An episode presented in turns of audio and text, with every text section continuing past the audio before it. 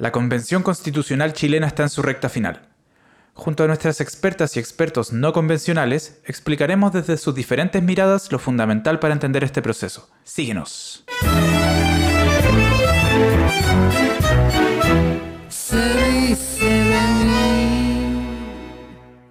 Hola, ¿cómo están? Feliz de dar inicio al primer capítulo de Se dice de mí, el podcast constituyente producido por el Centro de Estudios de Conflicto y Cohesión Social, COES programa en el que vamos a conversar y analizar las temáticas más importantes que se discuten en este proceso constituyente, para que así ustedes puedan sacar sus propias conclusiones. Para esto, estamos con dos panelistas que han estado siguiendo desde un inicio el trabajo que se realiza en la Convención Constitucional. A mi lado está Claudia Hayes, periodista, doctora y magíster en ciencia política, jefa de esa carrera en el Instituto de Asuntos Públicos de la Universidad de Chile y miembro de la Comisión Técnica del Proceso Constituyente. Hola Claudia, bienvenida. Hola Alfredo, un gusto estar aquí compartiendo este podcast contigo y con Juan Pablo.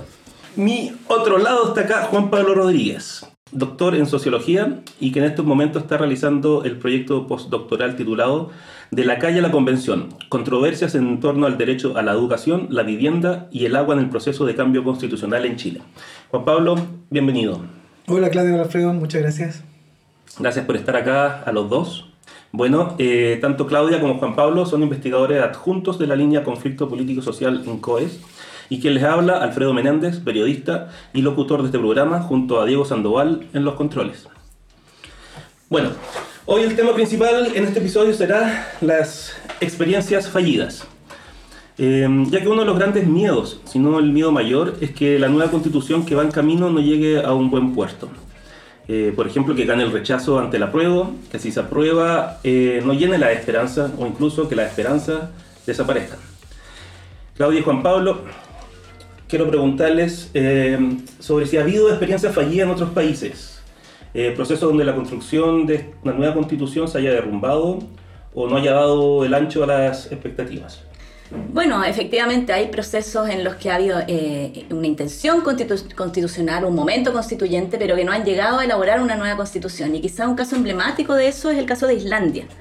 En Islandia eh, hubo un proceso muy innovador y muy participativo. Y ahí es relevante preguntarse qué significa que un proceso sea exitoso, porque el caso de Islandia fue de una movilización muy intensa. Por supuesto, Islandia es un caso bien distinto al nuestro, es un país chiquitito, con una población de solamente 360.000 habitantes.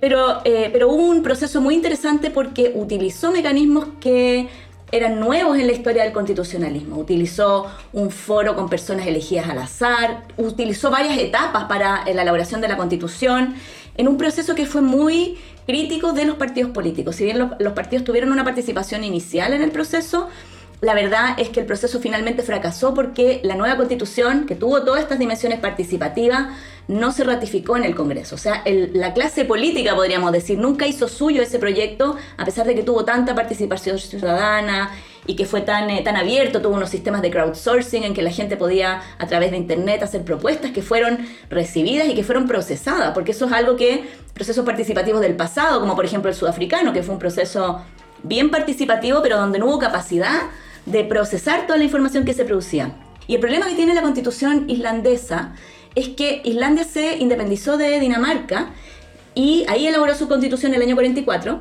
pero esa constitución se parecía mucho todavía a la, a la danesa, entonces no obedece realmente a la realidad local y a, las, necesidades de la, de la, población, que realizó un referendo incluso no vinculante con un apoyo del 67% de la ciudadanía y aún así este referendo no ha sido, no, no fue suficiente, digamos, como digo, era no vinculante.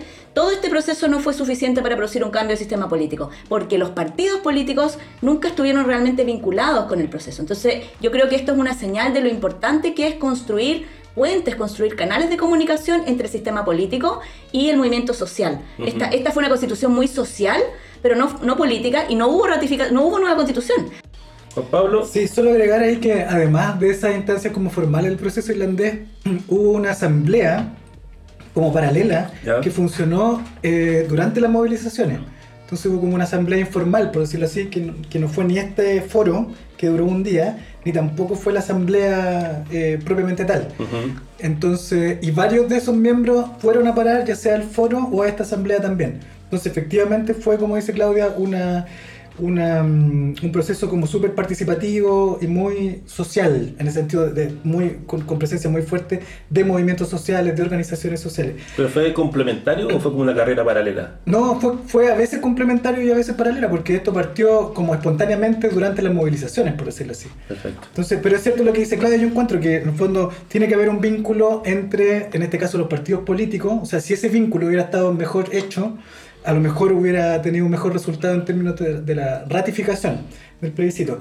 También se puede pensar al revés, porque en el fondo fue el sistema político el que trató de controlar siempre el proceso, por eso se crea este consejo de siete personas primero. Y, también quería agregar una cuestión que es súper importante, a mí me parece que es los criterios de estos fracasos. Porque incluso se puede, o sea, si tomamos como criterio la ratificación del texto, hay experiencias que nos muestran que se puede fracasar teniendo éxito. Por ejemplo, si uno mira los cambios constitucionales en otros contextos que son muy distintos al caso chileno, que son contextos autoritarios, por ejemplo, estoy pensando en los países africanos como Gambia, ¿ya? O, o, países como Egipto. En, en, Egipto, por ejemplo, lo que pasó es que hubo muy malos procedimientos, hubo pelea todo el tiempo, hay una, una, una, una, digamos, la mitad de las fuerzas que estaban en el proceso de cambio constitucional se restaron del proceso, o sea, se salieron de la asamblea eh, y aún así, el texto se ratificó al final. Eh, ¿Quién lo ratificó eso? El, el, el, pueblo, digamos, ¿no? Ah, no, fue con votación. Con votación, digamos, un, referendo. Entonces lo que hay que mirar ahí, por ejemplo, es cuánta gente vota en ese referendo. En este caso fue menos de un 50%, creo. Eh, o o cuál, cuánto control tiene el gobierno sobre esos procesos, en términos de control de propaganda, medios de información, que puede alterar o puede hacer ganar y en ese sentido que sea exitoso la ratificación de un texto, pero que finalmente no le haga sentido a esa población. Entonces podemos tener, podemos tener textos constitucionales que son ratificados por amplia mayoría, entre comillas, pero ahí hay que ver cuáles son esas amplias mayorías, cómo se crearon, quiénes votaron, eh, etc. Eh, entonces, claro, depende, depende de cuál es lo que uno toma como medida del éxito. Y mm. por supuesto, después también uno tiene que pensar si incluso un proceso puede fracasar siendo exitoso tanto en lo procedimental como en el plebiscito ratificatorio. Una constitución que no sirva, digamos, que no se adecue a las necesidades del país, eh, que dure muy poco, por ejemplo. Eh, no sé, que tenga muy corta vida. Entonces ahí depende de, los criterios que se utilicen para, para medir ese, ese, fracaso. Hay distintas formas de fallar.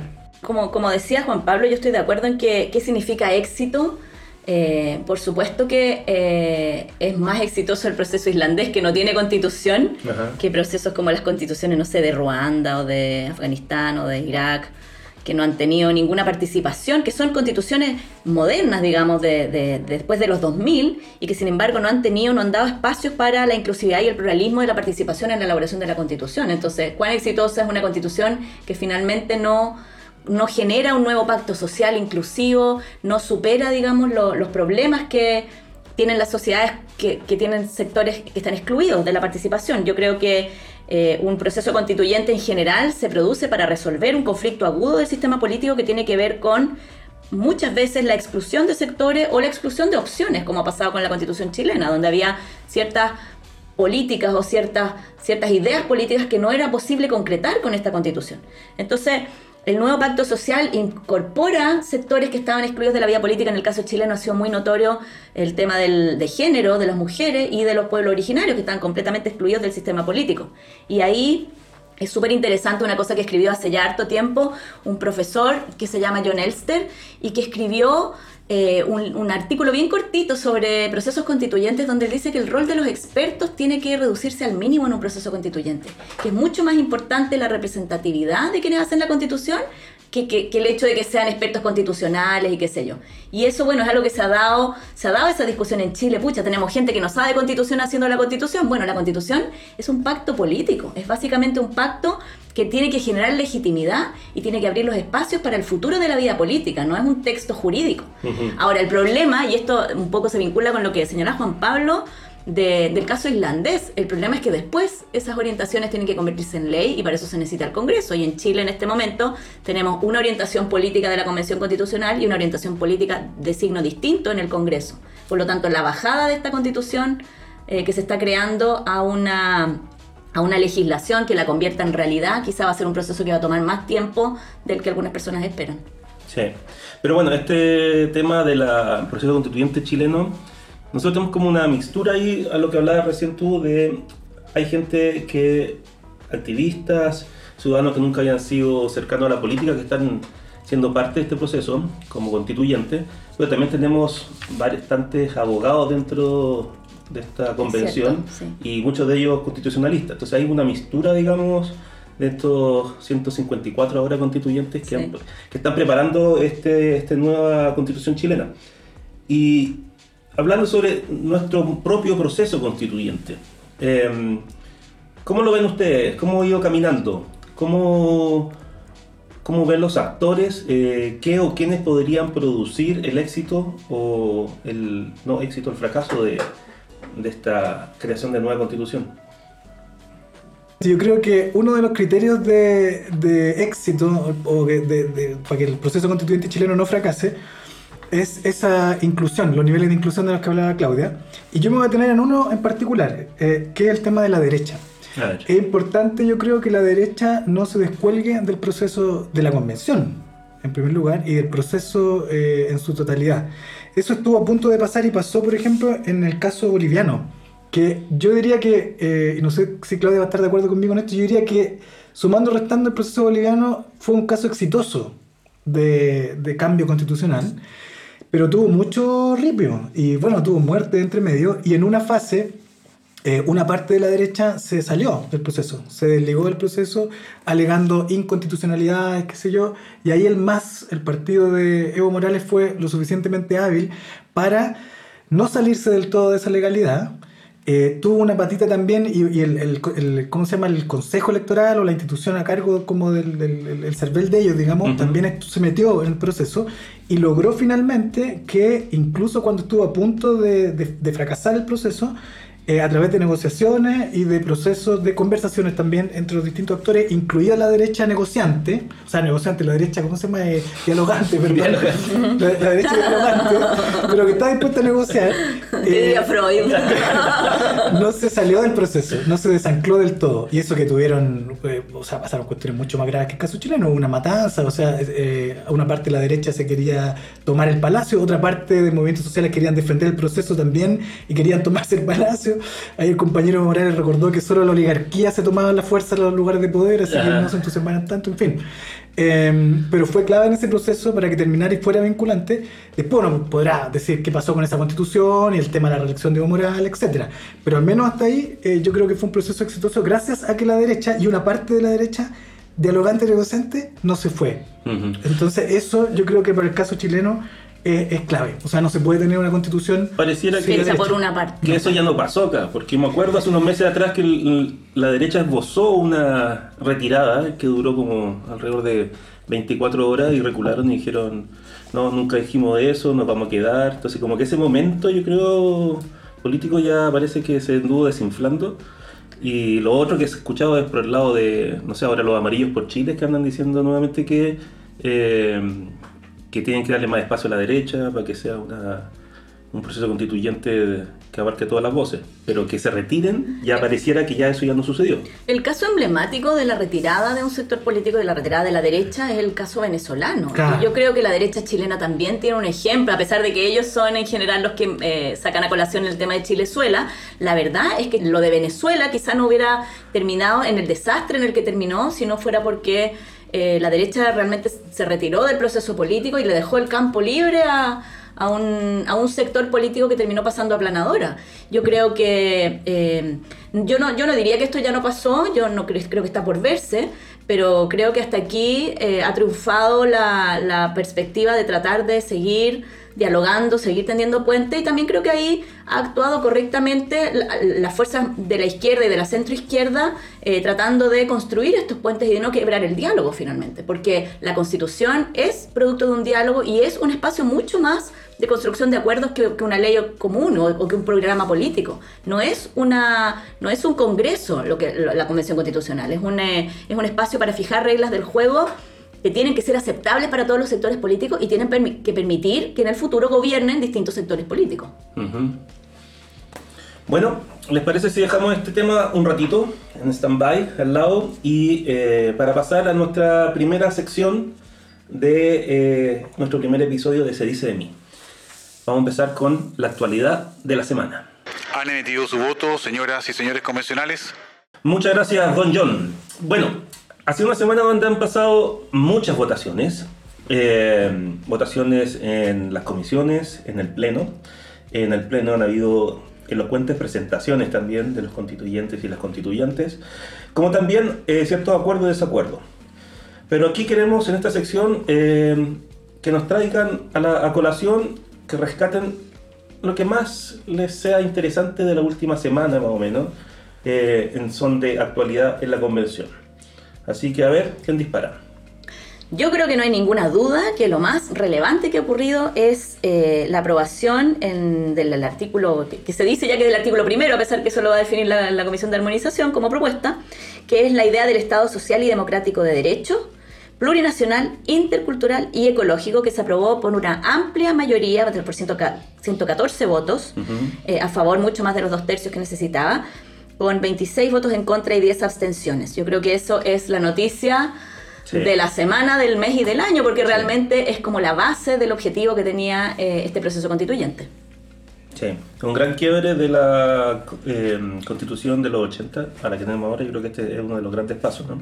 Pero a ver si podemos desglosar un poquito los términos, que no son todos muy asequibles a entender. O sea, ¿qué significa que sea un Estado social?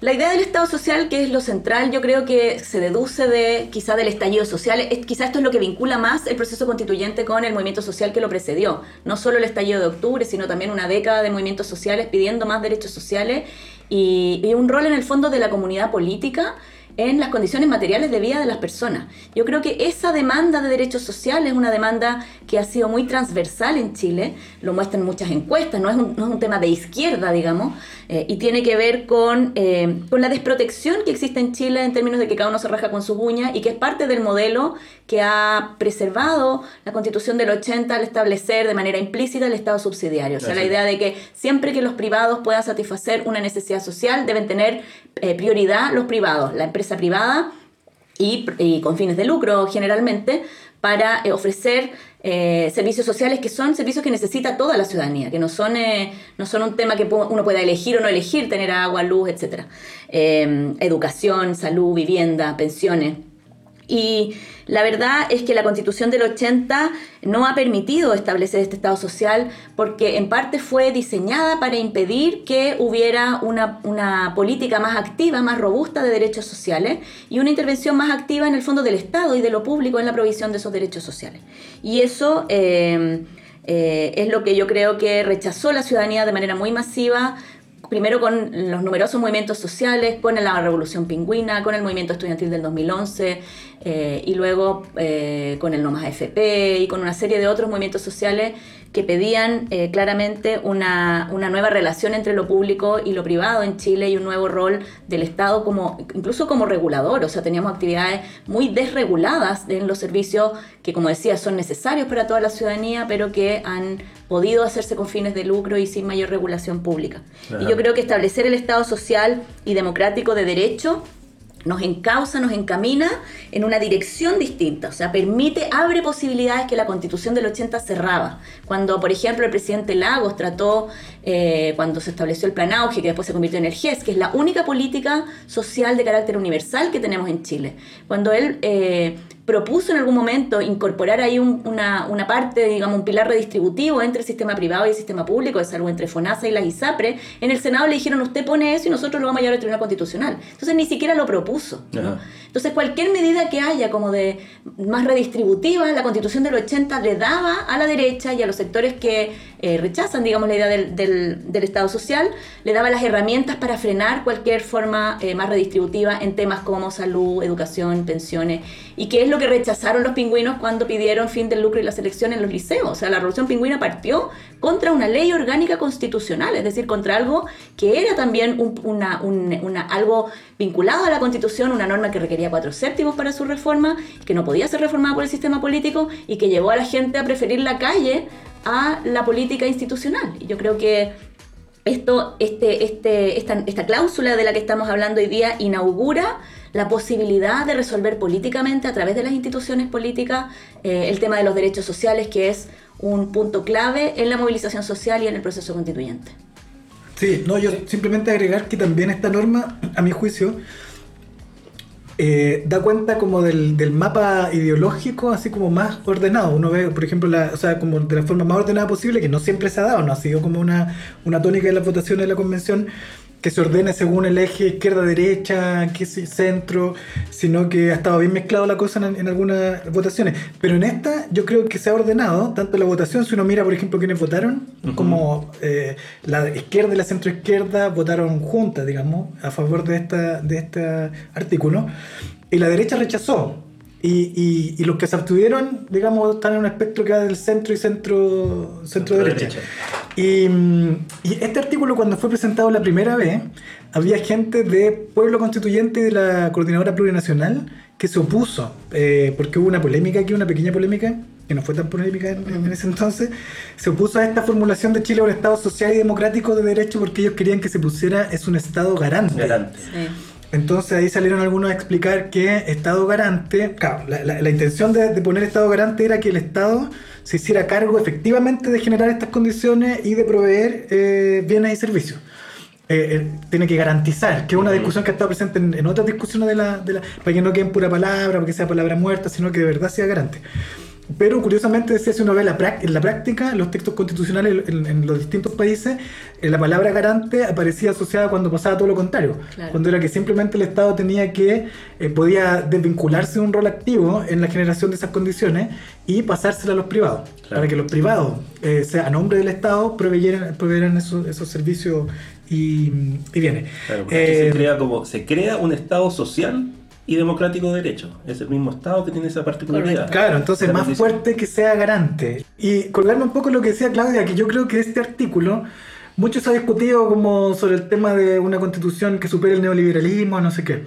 Yo creo que esto tiene que ver, apunta precisamente a, a, ese como, como esqueleto medular, el tema de, de, este Estado social y democrático de derecho, en cualquiera de sus formas. O sea, históricamente esto nace eh, eh, después de la, de la, Segunda Guerra, digamos, eh, cuando empiezan a surgir los llamados estados de bienestar en Europa. Entonces, efectivamente aquí yo creo que se abre la puerta para pensar una suerte de superación del neoliberalismo. ¿En qué dirección, en cuánto grado? Eso, digamos, va a depender del mismo proceso, proceso político. Pero acá se han citado, por ejemplo, gente que se asustó. Desde Venezuela hasta Alemania tienen esta misma, esta misma formulación. yo quería agregar que es importante que que se entienda que esto no significa que solo va a haber provisión pública de servicios sociales. Esto no mm. prohíbe que haya clínicas privadas ni que haya eh, todo tipo de servicios privados. E, esos servicios, como en todos los países, como en Alemania, como en el Reino Unido, donde hay un sistema público de salud, la gente puede elegir ir a uno privado si quiere, digamos. ¿Cuál es el eh, cambio sustancial para el ciudadano? Entonces, para, las personas que... ¿Qué, hace este artículo nuevo para los ciudadanos chilenos. Es una declaración de que el problema de la salud, por ejemplo, no es un problema individual. No, no, no corresponde a cada familia resolver sola eh, su acceso a la salud, su acceso a la educación, su acceso a cosas que ahora pasan a ser consideradas derechos sociales, derechos de todas las personas. Y eso significa que toda la comunidad tiene que hacerse cargo de que haya un sistema de salud al que todos pueden recurrir. Ahora, si alguien quiere recurrir a un sistema eh, privado, puede hacerlo. Pero eso no, no, no lo exime, digamos, de que el, de que de que el sistema de que el Estado, digamos, eh, le ofrezca también la posibilidad de la cobertura universal. O sea, esto abre la puerta a los servicios universales sin prohibir que haya adicionalmente servicios privados, colegios privados. En, todos los países que tienen Estado social existen, por ejemplo, eh, eh, educación privada. confesional, por ejemplo, o por, proyectos distintos educativos. Fortalece lo social, lo público y no mata lo privado finalmente. Correcto, y la gente siempre igual va a poder elegir pero no va a poder en el fondo sustraerse del derecho. O sea, si quieren ir al público, van a poder ir al público. Si quieren ir al privado, bueno, si tienen la capacidad de pago, van a poder ir al privado. Pero si no tienen la capacidad de pago, porque ese es el problema con el sistema que tenemos hoy día. El sistema que tenemos hoy día no ofrece cobertura universal de casi nada, salvo como decía el GES, ¿verdad? No tenemos ningún plan universal y por lo tanto, si, si, uno no tiene la capacidad de... O sea, ¿quién elige ir al privado? El que, tiene, el que puede pagarlo. Nadie elige no ir al privado. O quizá alguna persona muy excepcionales. Pero en general la gente no elige atenderse en el sistema público, sino que se, se, atiende en el sistema público porque no tiene opción. Entonces, lo que esto significa es que vamos a poder fortalecer el sistema público al que todos van a tener acceso y quienes tengan mayores recursos y prefieran no atenderse en el sistema público van a poder optar por atenderse en el sistema privado. Bueno, este artículo número uno eh, tiene una bajada también que habla que Chile es un estado ecológico. Eh, ¿qué, ¿qué, significa esto, Juan Pablo? No sé, no, a ver, no, no eh, antes eso que tú dijiste, mira, esto de que un estado sea ecológico, a mí me lleva a pensar la importancia de remarcar dónde está este artículo. Esto está en principios constitucionales. ¿sí? Entonces, igual yo creo que es importante remarcar el hecho de que esto es a nivel de los principios. Claro. Que en el fondo son principios guías, como decía Claudia antes, a propósito de derechos sociales, que van a permitir eh, hacer una serie de cuestiones prácticas que va a impactar en, la vida de todas las chilenas y los chilenos. Pero remarcar esto que son principios. Eh, digo, porque alguien podría decir, ¿qué, ¿qué significa que el Estado sea ecológico? Que el Estado lo he escuchado de varias personas, el Estado no es una persona, puede ser una persona jurídica, pero no es una persona, no es un individuo. Eh, otros dicen es una ficción, no existe el Estado, existen solo los privados, que son las personas. Margaret Thatcher, la sociedad no existe. como si los privados no fuera una abstracción también, ¿cierto? Eh, entonces, pero remarcar ese hecho. ¿Y qué implica en términos prácticos? Bueno, la dimensión ecológica ha estado muy presente en todo el debate constituyente y, Chile es mirado, digamos, eso lo han dicho los propios constituyentes en sus alocuciones para justificar los votos en, la Comisión de Medio Ambiente también, como una oportunidad, o sea, como una instancia que está a la vanguardia de eh, establecer constitucionalmente derechos de la naturaleza, de los animales y de protección del medio ambiente en general. Entonces yo creo que esto viene a ser, a ser coherente una serie de otras disposiciones que están en otras que se han trabajado en otras comisiones y que van a estar en otras secciones de la Constitución. Esto lo establece como del, principio, digamos. O sea, a nivel de principio y literalmente, desde el principio también. Em, principio de responsabilidad ambiental. Claro, y además agrega esto de principio de responsabilidad ambiental que es súper importante porque no es que no estuviera en la, constitución anterior, sino que no está en, en, la legislación en términos prácticos hasta el día de hoy, que establece que quien daña el medio ambiente tendrá el deber de repararlo. Y eso yo encuentro que es súper eh, potente, que establezca eh, explícitamente este deber de reparación a quien dañe el medio, el medio ambiente. Que, de nuevo, que esté a nivel de principio y que implique esta idea de responsabilidad eh, ambiental. Porque una de las discusiones que se ha dado es que hay una institucionalidad de, de, protección del medio ambiente, Chile la tiene, pero que es muy débil, porque en el fondo se sabe, entre comillas, que las empresas pueden usar una serie de artilugios para, qué sé yo, desde bypasearse los controles que hayan eh, con, respecto al daño ambiental hasta, eh, no sé, no, sé si arreglar informes, qué sé yo, pero digamos, arreglárselas para no pagar y para no hacerse responsable de los daños que generan. Y por último, en este mismo artículo 1, eh, se habla que Chile, o sea, se estipula que Chile es un Estado plurinacional e intercultural Claudia, explícame eso, por favor. Bueno, el Estado plurinacional, esto ha sido una demanda bien sentida de los pueblos originarios y como tenemos 17 escaños reservados por primera vez presentes en un órgano de representación política, eh, era bastante previsible que este fuera un tema importante de la agenda.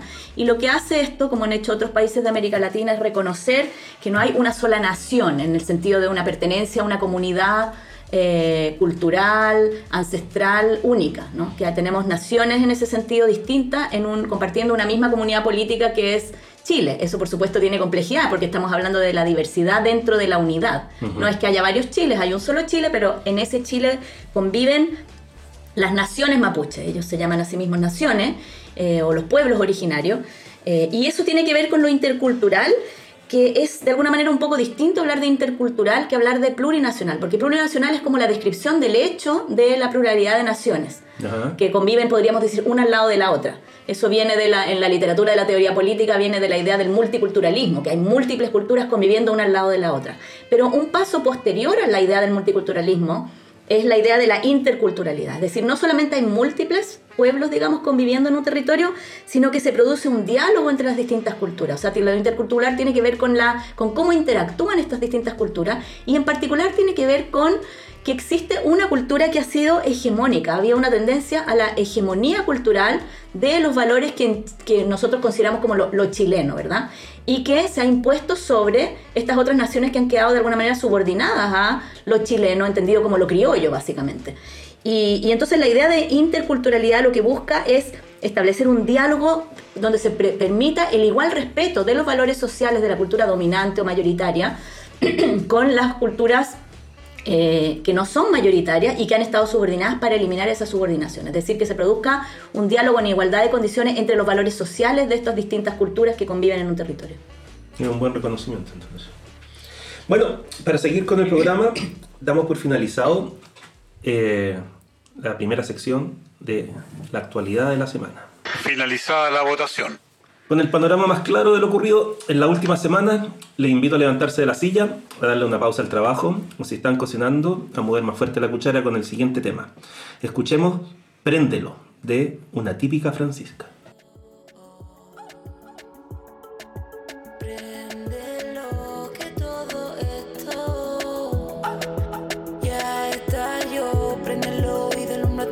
sabor, la candela, dime cuál es la misión. Que no existe ni parada ni estación para frenar lo que tanto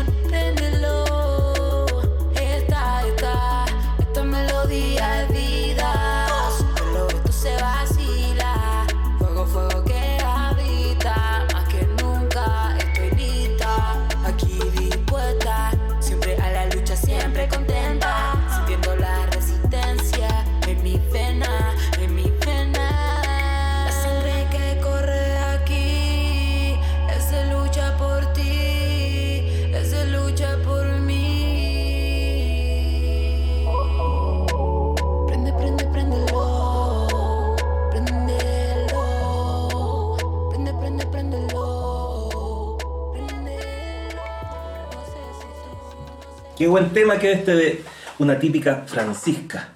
Muy Eh, bueno. Bueno, Me buenísimo. gustó a mí, sí. Sí. Oye, eh, bueno, para los que nos, nos escuchan, eh, si quieren saber más de una típica Francisca, les recomiendo meterse a la peluquería Records. Eh, ahí también podrán encontrar trabajo de diferentes artistas y beatmakers de la escena urbana disidente chilena que la están llevando. Sí. Bueno, ¿les parece que ahora le demos la voz a la calle?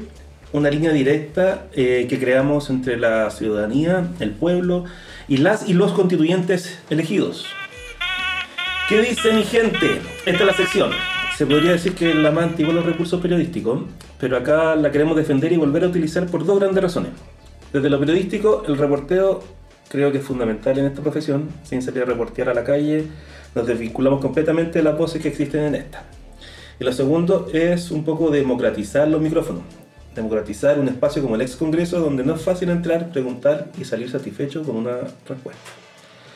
Así que, ¿qué hicimos? Salimos con nuestra grabadora a la calle, pero no preguntar a la gente qué piensan los constituyentes o el trabajo que se está realizando para crear la nueva constitución, sino que ellos mismos le preguntaron a los constituyentes algo relacionado con el tema de hoy, experiencias fallidas. Esta vez encontramos al señor Víctor Trigo, el chofer del camión de la empresa que hace el aseo en las calles de la Muni de Santiago, y nos dejó la siguiente pregunta. Buenas, tardes, yo soy Víctor Trigo. Mi consulta es la siguiente para los señores constituyentes. Quisiera saber, y para quedar claro, qué sucedería si llegase a ganar, si gana el apruebo o de lo contrario el rechazo. ¿Cuál sería eh, en, este en este caso la inconveniente que tendríamos como país? Con esta pregunta de Víctor, corrimos hacia el ex Congreso, lugar donde se encuentra la convención, para que un grupo de cuatro constituyentes eh, le respondiera. Escuchemos qué dijo Cristian Monkever, Natalia Enríquez, Jennifer Mella y Tiare Aguilera. Víctor, eh, al hueso con la pregunta. Si gana la prueba, la norma constitucional rige de inmediato, inacto, salvo que se dicten normas transitorias que hagan eh, que las normas se apliquen gradualmente. Mm, Pero lo normal es que si se aprueba, las normas aprobadas rigen inacto. Si gana el rechazo, eh, evidentemente la propuesta de constitución queda en nada y sigue rigiendo la constitución del 80, sin perjuicio que el gobierno con el Congreso, lo más seguro, es que de ganar el rechazo deberían hacer acciones que permitieran un acuerdo para poder modificar sustancialmente la actual constitución del 80 que nos rige. Bueno, para Víctor Trigo, la respuesta respecto a los inconvenientes. Yo diría que si se da el rechazo, la verdad que seguiríamos teniendo el mismo país eh, segregado y con falta de seguridad social y sobre todo de seguridad respecto a los derechos sociales como salud, como educación eh, y en el ámbito de pensiones es importante aclarar también que lo que nosotros estamos consagrando es la seguridad social. Es un piso mínimo de tranquilidad para las personas en su vejez durante su proceso de trabajo y que justamente también está relacionado con la salud. Si gana el apruebo, se abre una posibilidad de que haya mayor justicia y en esa justicia encontrar nuevamente la paz social. Por tanto, sí, eh, viene muy de cerca la recomendación, pero aprobar significa abrir una posibilidad de un mejor país y rechazar significa seguir en lo que estamos. Eso ojalá pueda responder la pregunta de Víctor. Gracias. Bueno, si gana el apruebo vamos a tener una nueva constitución que va a consagrar por primera vez derechos sociales tan importantes que nunca han existido. El derecho a la vivienda, la seguridad social, el trabajo y la educación ya no van a estar entregados al mercado. Pero si gana el rechazo vamos a seguir con la constitución de Pinochet luego de este proceso que ha sido altamente democrático. Esperamos que voten apruebo. Eh, con respecto a la primera pregunta de qué pasaría con el apruebo, el- la propuesta de borrador de nueva constitución que estamos trabajando eh, a través de siete comisiones temáticas pasaría a ser la nueva constitución eh, de la República de Chile. Eh, y con respecto al rechazo, bueno, lo, primero que habría que señalar es que sigue vigente la constitución actual y por lo tanto, a mi juicio sería muy complejo debido a que la, la ciudadanía se manifestó con un, con un amplio apruebo para que esta constitución actual fuese, eh, la, pudiésemos eh, eh, reemplazar por otra. Por lo tanto, considero que podría ser compleja la situación del rechazo en virtud de que no daríamos solución a lo que ampliamente se manifestó la ciudadanía y especialmente el pueblo arapanuy que aprobó con un 90%. Bueno, ahí tuvimos las respuestas a la pregunta de Víctor. ¿Qué les pareció? Tanto la pregunta como las respuestas. Es un tema súper importante porque en el fondo si un 80, casi un 80% de la ciudadanía votó que quería una nueva constitución, que el resultado de todo este proceso, después de todo lo que hemos vivido en, en estos meses, digamos, eh, sea el rechazo y volvamos en el fondo al, al primer casillero de este juego, sería yo creo un- una situación bien crítica, bien compleja para justamente ese mandato ciudadano de hacer una nueva constitución.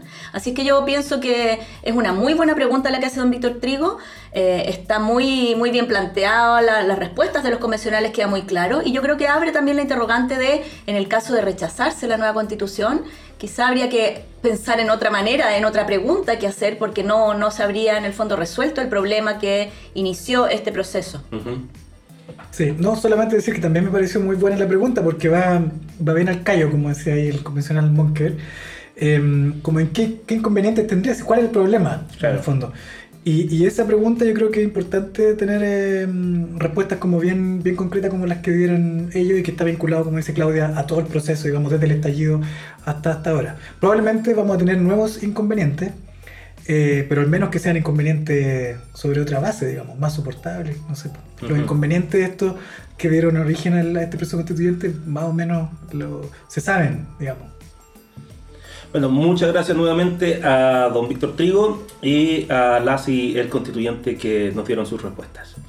Eh, para ir cerrando, vamos a ponernos lúdicos, los invito, Claudia, Juan Pablo, eh, con la última sección de este podcast, Se dice de mí. En la actualidad, las y los constituyentes se dan a conocer sobre todo a través de sus redes sociales. Hay quienes se les ve por los canales de televisión, los programas radiales, pero son más o menos los mismos. Son caras que se repiten. Así que se nos ocurrió una sección que a través de el azar elegiremos un constituyente de 154 que son y haremos el ejercicio de conocer cómo es el actuar de este constituyente o esta constituyente a través de sus redes sociales, dígase Facebook, Instagram, Twitter. Así que les presentamos la ruleta constituyente. Ya, aquí tengo un Excel con los nombres de las y los constituyentes. Algo precario el sistema, pero funciona. Así que, Claudia, Juan Pablo, díganme un número del 1 al 154. Puta, qué difícil. Eh, Al azar, al azar. Ya 68. 68.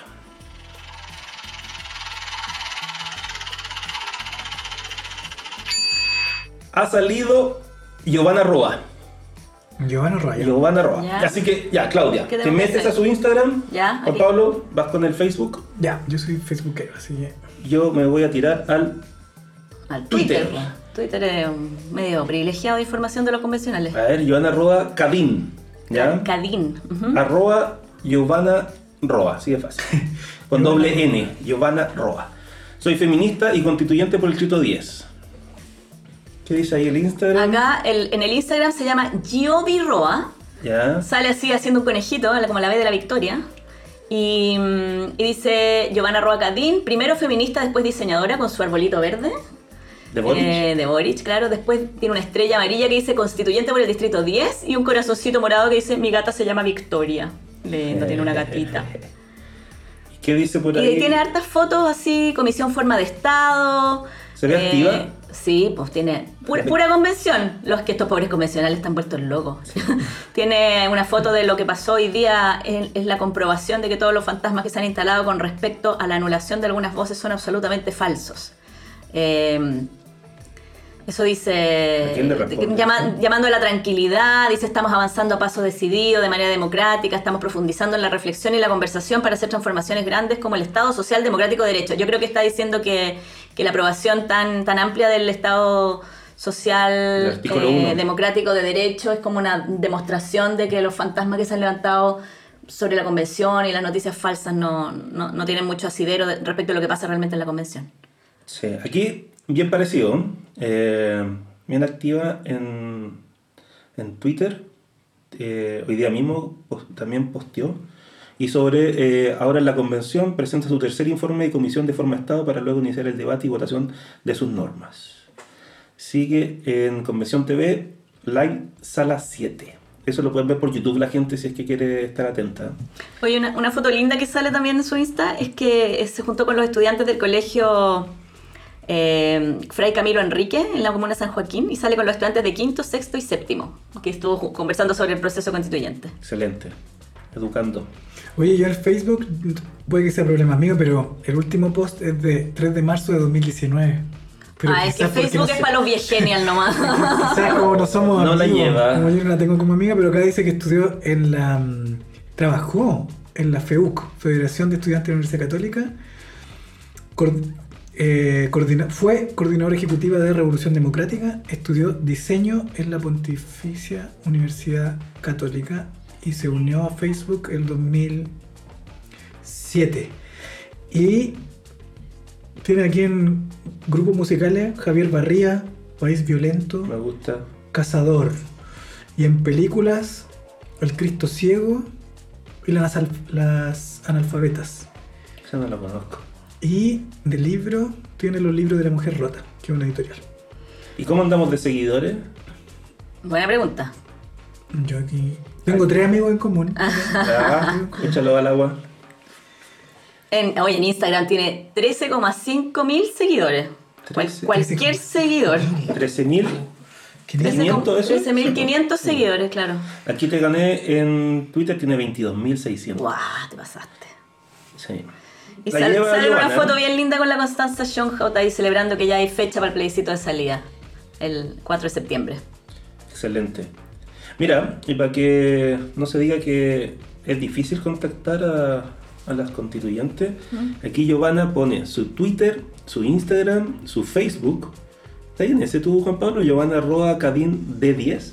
No. Ah, Estoy en Giovanna Ah, debe ser uno, un perfil tenía el antiguo. ve claro. Ah, ya. Pero incluso ella Oye, pone su teléfono. Acá. entretenido psicopatear a los convencionales.